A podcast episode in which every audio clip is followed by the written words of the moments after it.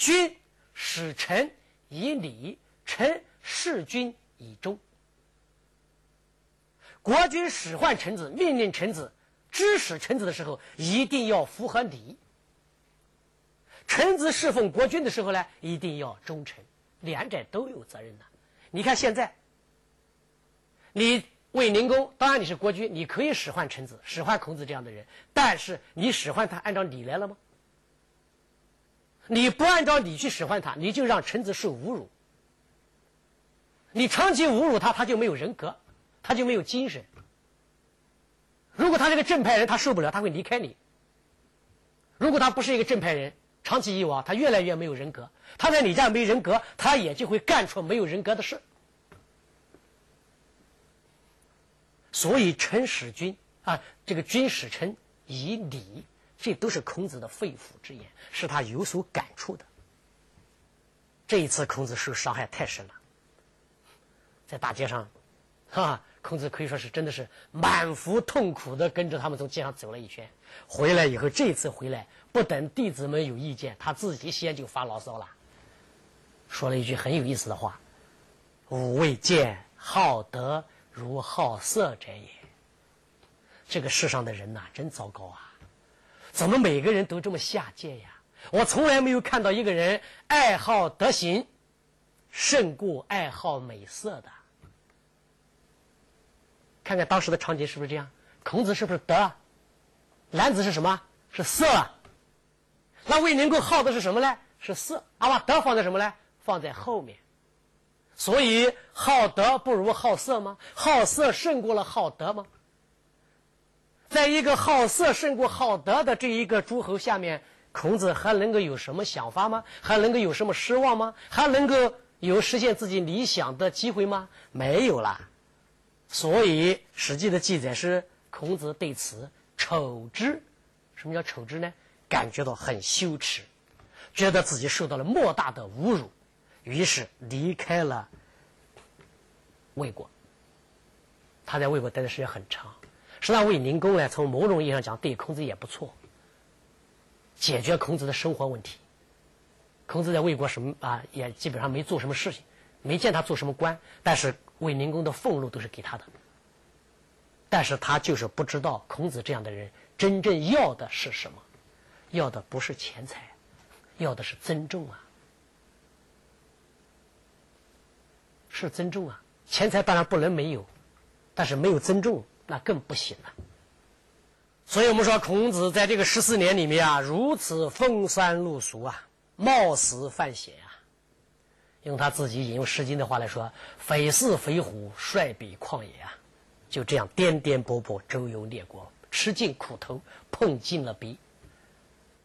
不光是一个鲁定公，不光是一个齐景公，不光是一个卫灵公。据司马迁的说法，楚昭王这样的一个有雄才大略的诸侯，也不用孔子。这个不用呢，是什么原因呢？我们来看一看。楚昭王听说孔子在陈国，陈国跟楚国很近呐，他知道这是一个很厉害的人呢，哎。孔子在陈国，离我们很近，我们想办法把孔子招到我们楚国来，然后我好好的重用他，而且我准备把楚国有一个地方七百里的土地分封给他。这一开始楚昭王想的很好，啊，派兵到陈国把孔子接来，我七百里的土地分给他，让他到楚国来帮助我们，帮助我们，让我们楚国强大。楚昭王我说是一个有雄才大略的诸侯，是一个有雄心壮志的一个人。可是他这么说了以后，他准备这么做的时候，楚昭王的丞相，楚国的丞相叫厉一，这个人叫子西，跟楚昭王问了几个问题。他说：“你想重用孔子，当然很好，不过呢，我有几个问题想问问你。你现在看一看，孔子手下有很多人。”手下有非常多的学生，这些学生一个一个都是杰出的人才。再看一看我们的朝廷上，有没有有没有他这样的人才？比如说，你手下做外交官的派他出使国外，一个杰出的外交人才，能不能找到一个像孔子手下的那个子贡的？楚庄王想了半天，我们那些搞外交的人，好像才能都比不上子贡。楚庄王说：“没有。”仔细接着问了：“那么你手下做政府首脑的，做丞相的，包括我子西，我这样的人？”才能有没有一个比得上孔子手下的那个颜回的？楚昭王想一想，把他几个大臣颠来颠去的看一看，数一数，包括把子细也放到一块数一数，哎，这些人还真的都比不上颜回。然后他老老实实的说：“是没有。”仔细接着问：“那么，在你手下带军打仗，攻无不克，战啊？”战无不胜的将军这样的人才里面，军事人才里面有没有一个能够和孔子手下的子路相比的？嗯，楚庄王把他的军事的这个这个这个啊军队里面那些军官们拍一拍，想一想，在贵族的圈子里面再掂量掂量，没有。仔细接着就问了，那么？领导政府、协调政府的行务行动的，管理好干部的、管理人事的，你能不能找到一个管人事的组织部部长、人事部部长，他的才能比孔子手下的那个宰予还要厉害的？楚昭王想一想，也没有。这个子西啊。很恶毒啊！他是不是在说孔子手下有人才啊？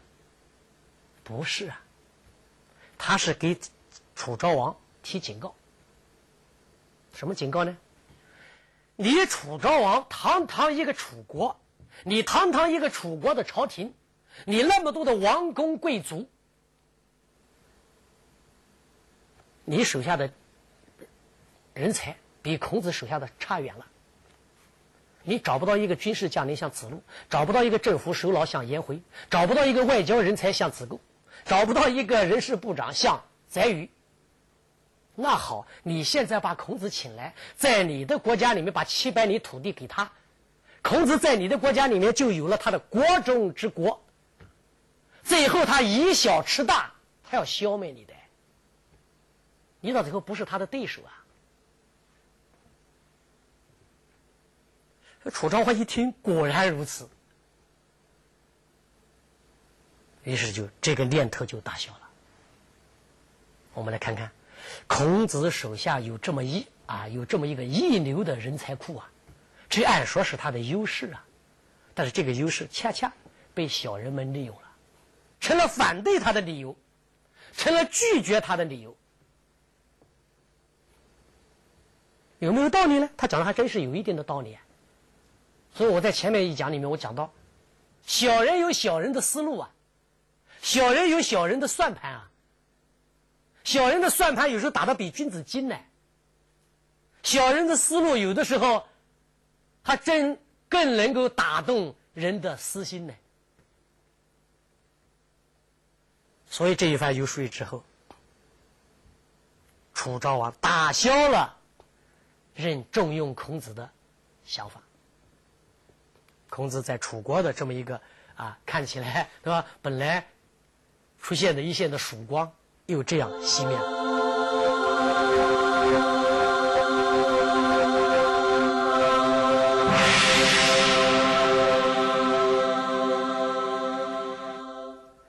所以嘛，我们说孔子啊，在他的一生里面，确实是受了种种的挫折，所以他也有很多的伤感。有一天，他就跟子路子路说：“道不行，称夫浮于海。”大道行不通了，我做一个小木筏到大海上去吧，伤感。啊，还有一次跟弟子们讲，哎呀，中原地区这些诸侯们，我我已经对他们也很失望，他们也看不上我，我也看不上他，算了吧，我在中原不待了，我到周边吧，找一个少数民族的地方去待吧。那有那他旁边的就说啊，老师啊，这个少数民族的那个地方啊。人民没有什么文化，比较粗野啊。孔子说了一句：“君子居之，何陋之有？”粗野怕什么？没文化怕什么？我们不是去了吗？我们去了，推广教化，教导他们，引导他们，他们不就变文明了吗？这话很有意思的。欲居九夷，孔子很消极。但是到了九夷以后，他又说：“我可以引导他们。”他又很积极。刚刚很消极，一旦说到九夷落后，他马上又变得很积极。我们可以看出来，即使在他消极的时候，即使在他失意的时候，他仍然是倔强的，并且充满着道德自信的。也就是颜回所讲的那样，他们遭到了很多的凌辱，遭到了很多的失败。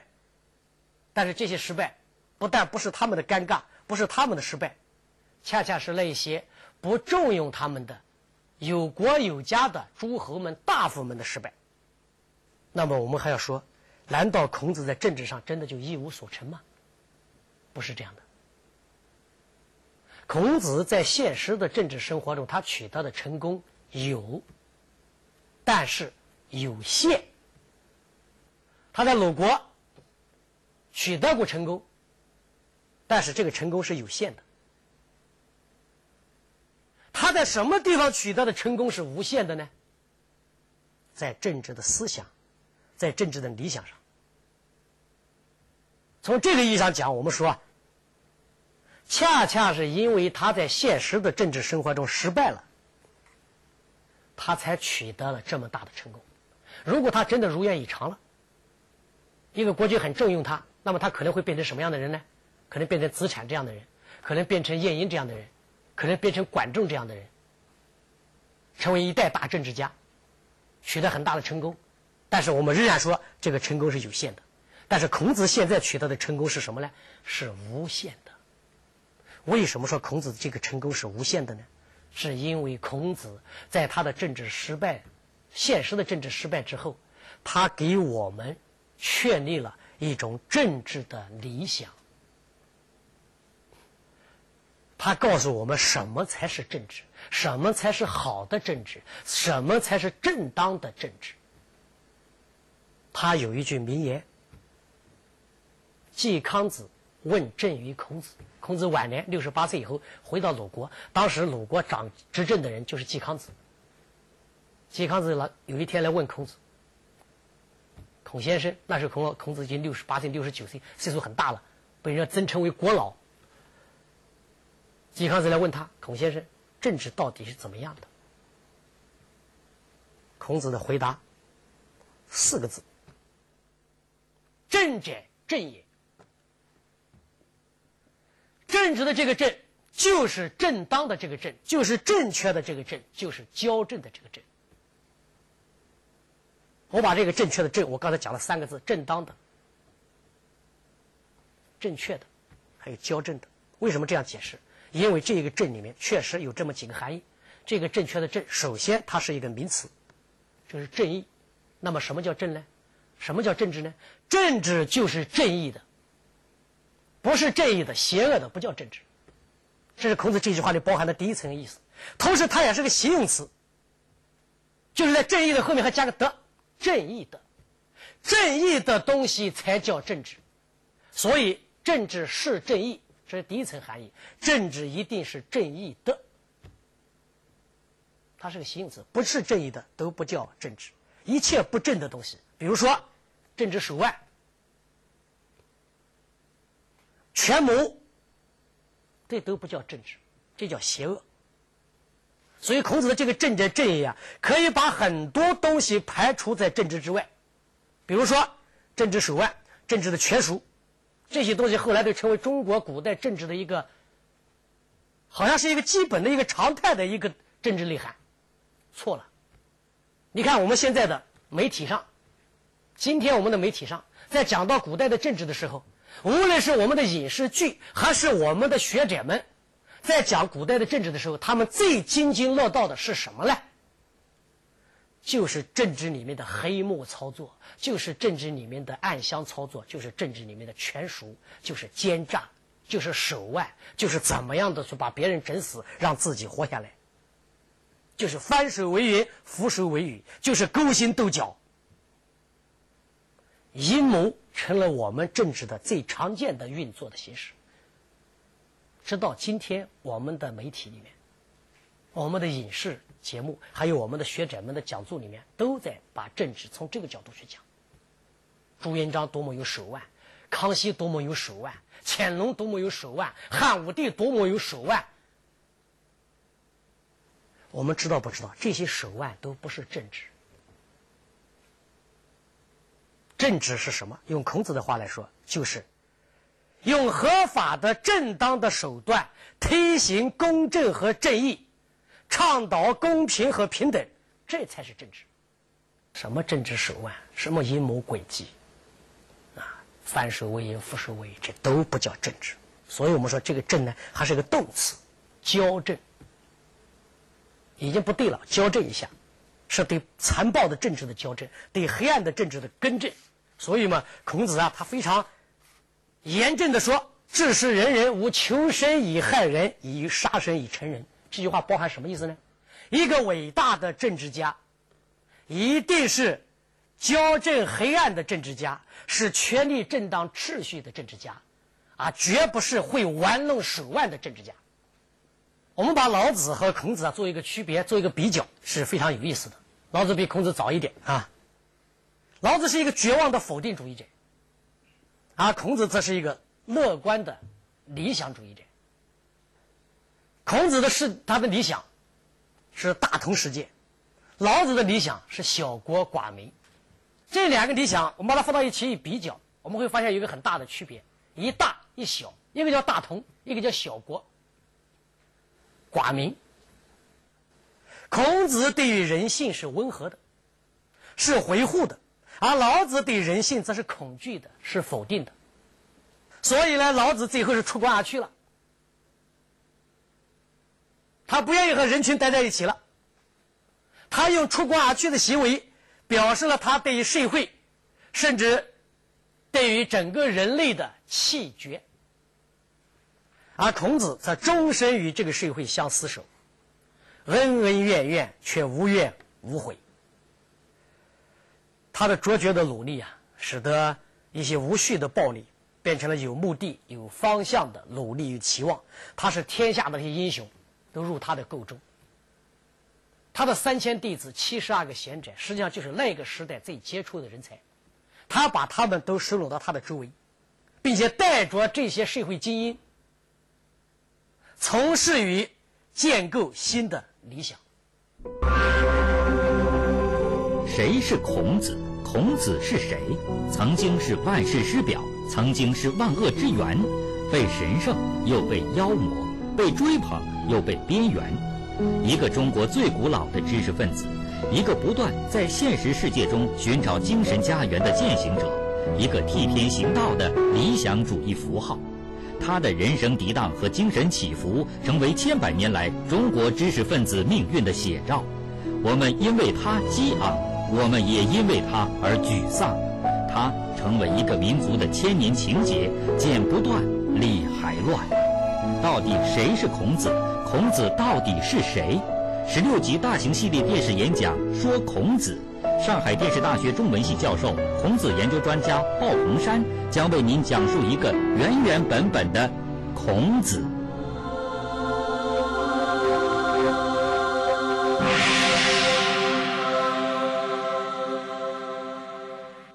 我们如果对孔子以及他所处的时代做一个简单的概括的话，我们可以这么讲：春秋时代固然是一个血与火的时代。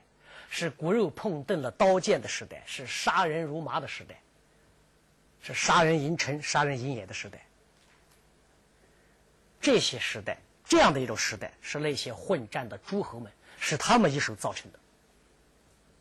可以说，这个时代就是这些诸侯们的时代，是这有国有家们的时代。但是同时，春秋时代也是一个充满理想、充满激情、充满公理仁德的时代。那么这个时代由谁开辟的呢？那就是孔子。所以我们可以说，老子与周朝的夕阳一同而去，而孔子呢，却随着他那个时代的混世魔王一般的诸侯们一同出现，于是这个时代就出现了这样的一个历史性的场景：一边是残忍，一边是仁慈。残忍的是诸侯，仁慈的是孔子和他的这些弟子们；一边是混乱，一边是宁静；一边是带血的屠刀，一边却是如传的巨笔；一边呢是那些诸侯们在争夺着土地珍宝、子女玉帛；一边呢却又是孔子以及他所开辟出来的这些学者们，证明的是礼义廉耻、道德文化。谁是那个时代的主宰呢？我觉得这个可能并不重要。谁代表着那个时代的方向，这才是我们特别要关注的。